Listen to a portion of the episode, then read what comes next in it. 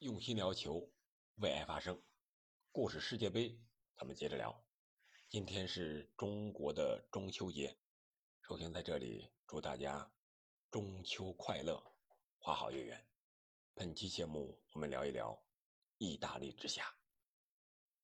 这里是喜马拉雅出品的《憨憨聊球》，我是憨憨。一提到意大利之夏，相信所有的球迷都会想起那首歌。这首歌确实非常的经典，一会儿在节目中，咱们先听一听。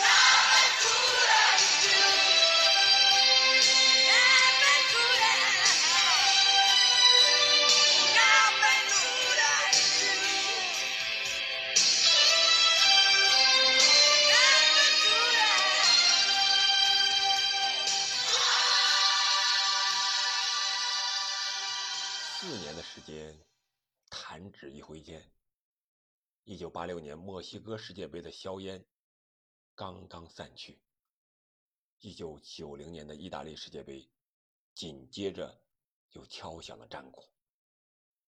意大利成为墨西哥之后第二个两次举办世界杯的国家。一九九零年的六月八日，意大利世界杯在米兰正式了拉开了序幕。然后我们就听到了这首最为经典的世界杯主题曲《意大利之夏》，这有多种版本啊，什么英文的，还有谭咏麟唱的，什么粤语的，都是改编的，摇滚的、抒情的，各种风格的都有。除了这首歌，我们还看到了风情万种的意大利女郎。可以说，从开幕式上我们就能感觉到，这是一届与众不同的世界杯。当然，最令人难忘的还是足球场上的那些比赛。本届世界杯的赛制呢，和四年前是一样的，没有任何的变化，依然是二十四支球队分在六个小组进行单循环的比赛，每组前两名与四个成绩最好的第三名进入十六强，此后就是单场的淘汰赛，直到最终决出冠军。本届杯赛传统的强队基本都入围了决赛，我说的是基本啊。你像丹麦呀、墨西哥呀，还有上届的四强之一的法国是无缘本届杯赛的。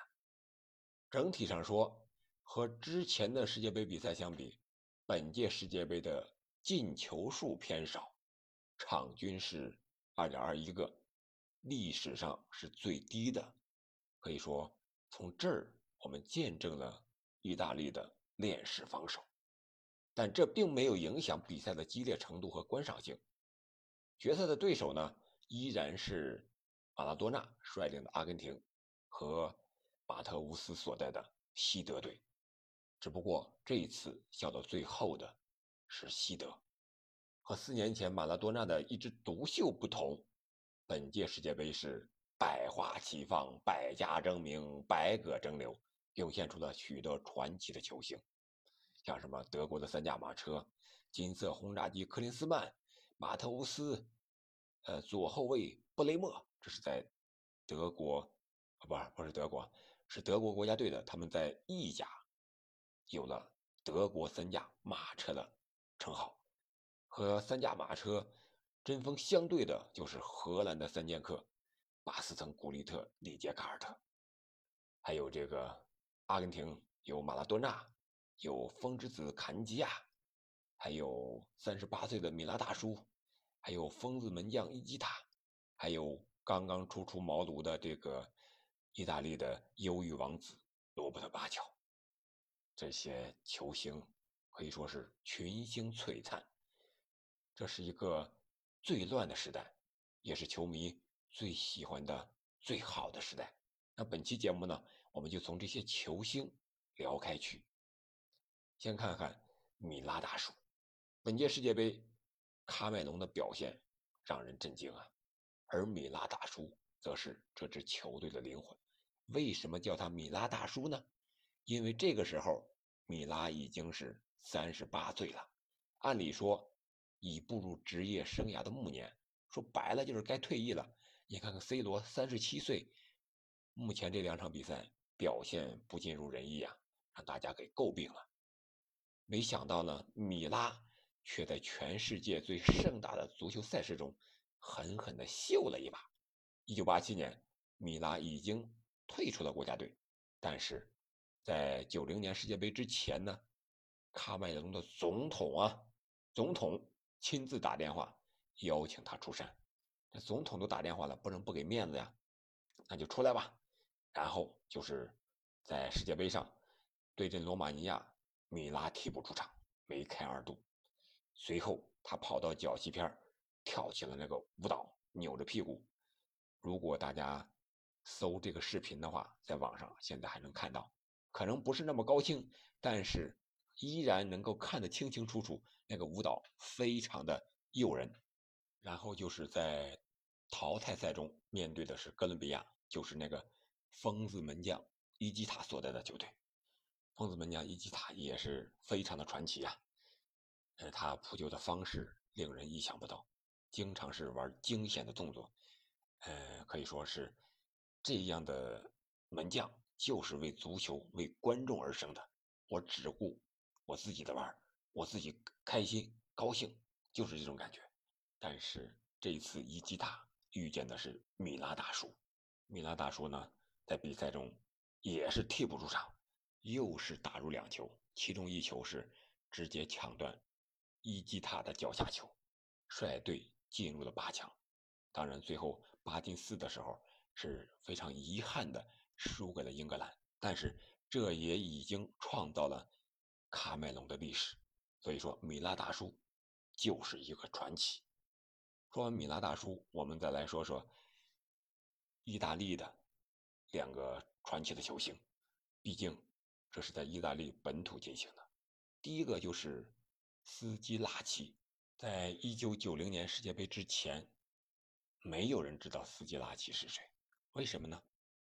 因为在那之前，他只参加过一次意大利的国家队。但是在世界杯的前夕。意大利的主帅维奇尼还是在最后一刻确定了他的入选，他也是名单里的最后一人。我觉得意大利好像有这样的传统。你看，上届意大利夺冠的时候是金童罗西，也是主教练用人不疑，非得把他带上，然后在淘汰赛时发挥了关键的作用，成为世界杯的最佳球员，帮助意大利夺冠了。而这一次呢，是斯基拉奇。小组赛首战，意大利迟迟无法破门呀。然后七十四分钟，主教练维奇尼就换上了这个斯基拉奇。四分钟之后，斯基拉奇就头球破门。意大利正是凭着这个进球，一比零啊，拿到了世界杯的首胜。四战美国，斯基拉奇还是替补，虽然没有进球，但是表现是非常的出色。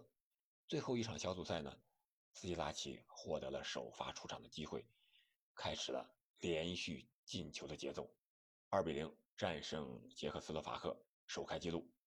然后淘汰赛二比零是战胜了乌拉圭，又是他率先进球。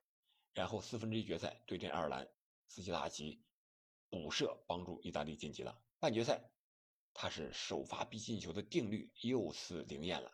但是这一次，意大利没有挺进决赛，是非常遗憾的，在点球大战中输给了阿根廷。阿根廷还有老马马拉多纳在呢。然后在三四名的决赛中，斯基拉奇又打入一粒进球，帮助意大利二比一绝杀英格兰，让意大利获得了一个第三名。斯基拉奇呢，也是获得了最佳球员和最佳射手的两项荣誉。然后我们再说说年少的罗伯特巴乔。其实罗伯特巴乔他更闪光的一届世界杯是下一届，一九九四年。而此次呢，他只是作为意大利的超级替补。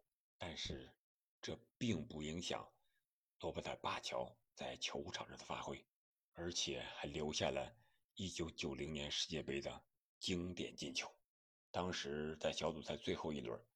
他是首发出场呀，是获得了这个主教练信任，也可以说是上场之后，巴乔就是非常用力的表现自己。第七十八分钟，巴乔在中场左路和队友贾尼尼做了一个二过一配合，然后就是加速往禁区里突，带球摆脱了两名防守队员，长途奔袭突入禁区，然后右脚扫射喷门，整个动作可以说是非常的连贯。一气呵成，这个球就像有胶水一样粘在了巴乔的脚上。这是也是巴乔在巴在意大利国家队的首粒进球，他也被评为了1990年世界杯的最佳进球。这就是巴乔忧郁王子的故事，是从90年世界杯开始的，94年是他的巅峰，当然也是他最忧郁的时刻。在九零年世界杯上有两场非常经典的比赛，但是都是在八分之一决赛中。一场是阿根廷对阵巴西，这场比赛后来被巴西人报道为马拉多纳一比零巴西，可见三十岁的马拉多纳在那会儿还是世界级的球王。当时阿根廷是完全处于下风的，从整体上说啊，全世界都认为他们会输球，但是马拉多纳不信邪。那场比赛是六月二十四日，在都灵的阿尔卑球场。当然是巴西队占据了场上的绝对优势，但是优势不等于胜势。阿根廷的门将也是传奇的替补门将戈耶切亚封出了卡雷卡的单刀，然后巴西人三次击中门框，看上去阿根廷已经毫无还手之力了。就在这风雨飘摇、大厦将倾的一瞬间，第八十一分钟。在现场六万多名观众的见证之下，神奇的瞬间到来了。有时候，球星的灵光一现，真的可以杀死一场比赛。只见马拉多纳在中场带球，他先是在中圈变向晃过了阿莱芒，然后又躲过了邓加的上抢，一个铲球。接着，马拉多纳用假动作突破了上抢的罗扎。就在巴西球员要对他进行加防的一刹那，马拉多纳。倒地将球传出，这个时候左路的坎基亚，也就是风之子，已经无人防守了。他晃过门将，推射得手。在这次助攻的过程中，马拉多纳先用突破和盘带过了三个人，然后又用传球打败了三个巴西的后卫。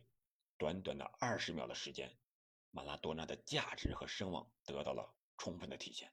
可能在那一瞬间，所有的巴西队员、巴西后卫。都忌惮马拉多纳的声威，所以说慌了阵脚啊！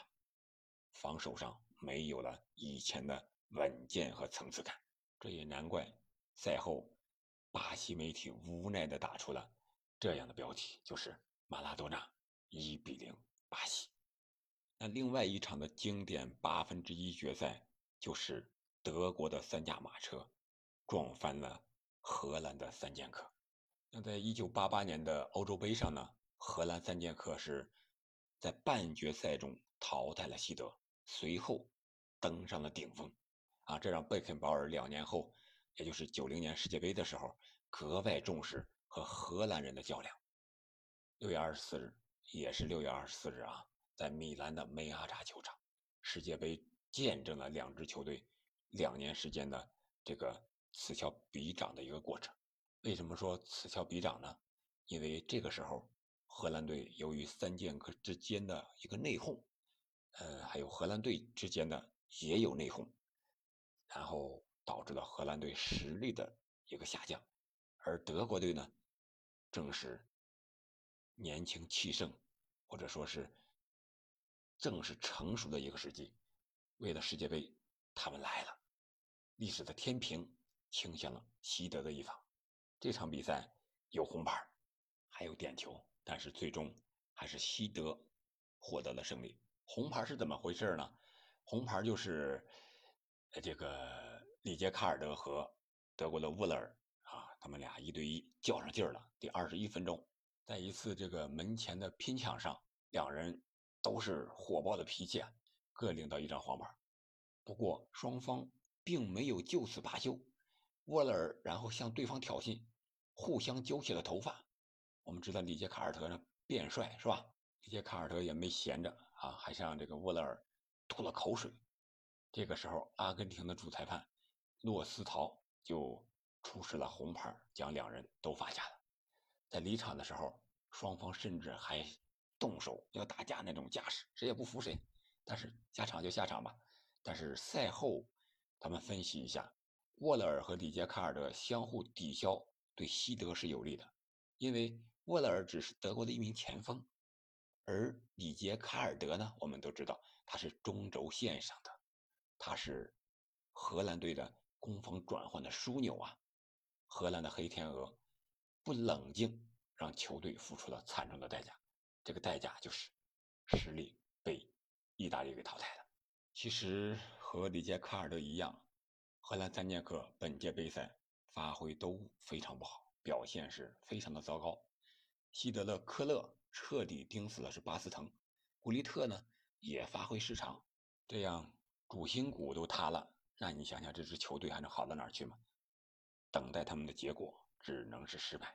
后来贝肯鲍尔也是回忆这场比赛，他是说，呃，他说这场比赛是希德队最没有把握的一战，因为他们在欧洲杯上是刚刚输给了荷兰，而且荷兰的三剑客和德国的三驾马车。在意甲赛场上的较量也是一直延续着，所以说最没有底。但是淘汰了荷兰人之后，贝肯鲍尔就非常自信的觉得他们一定能够捧起大力神杯，也可见当时荷兰队的实力啊。另外一对宿敌那就是二马，就是马特乌斯和马拉多纳，他们的较量延续到了决赛的赛场上。都说一山不容二虎，这足球难道是一球不容二马吗？马特乌斯呢是比马拉多纳小一岁，这两个人可以说是一生之敌，也可以说是最好的场下的朋友，惺惺相惜啊！真的是，在球场上的故事我们过多的不说了。他们的较量，除了世界杯，除了这届世界杯，还有上届世界杯，可能那会儿。马特乌斯没有马拉多纳那么出名，那场比赛又是马拉多纳的经典之战，所以说没有更多的人关注马特乌斯。那除了世界杯、国家队，还有在俱乐部，那就是意甲。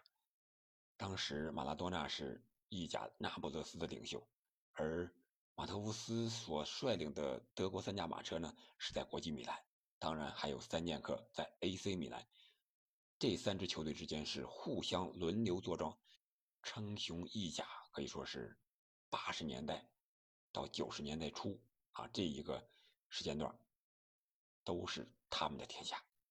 说他们是场下的朋友呢，是因为两千年五月马特乌斯举办告别赛的时候呢，马拉多纳去助兴了。反过来，零一年十一月，马特乌斯也是远赴了阿根廷的首都。啊，布宜诺斯艾利斯参加了马拉多纳的告别演出。在一九八八年，两人一起参加普拉蒂尼告别赛的时候，马拉多纳也是忘带球鞋了。这个时候，马特乌斯把自己的备用鞋借给了马拉多纳。你看看，这是惺惺相惜吧？而马特乌斯呢，也不吝自己的赞美之词呀，对马拉多纳，因为马特乌斯是。很少夸人，或者说他在球场上谁也看不起。他觉得他交手过的最伟大的球星就是马拉多纳，这是唯一让他服气的人。好了，本期节目我们就聊到这儿吧。还是在让我们听着《意大利之夏》这首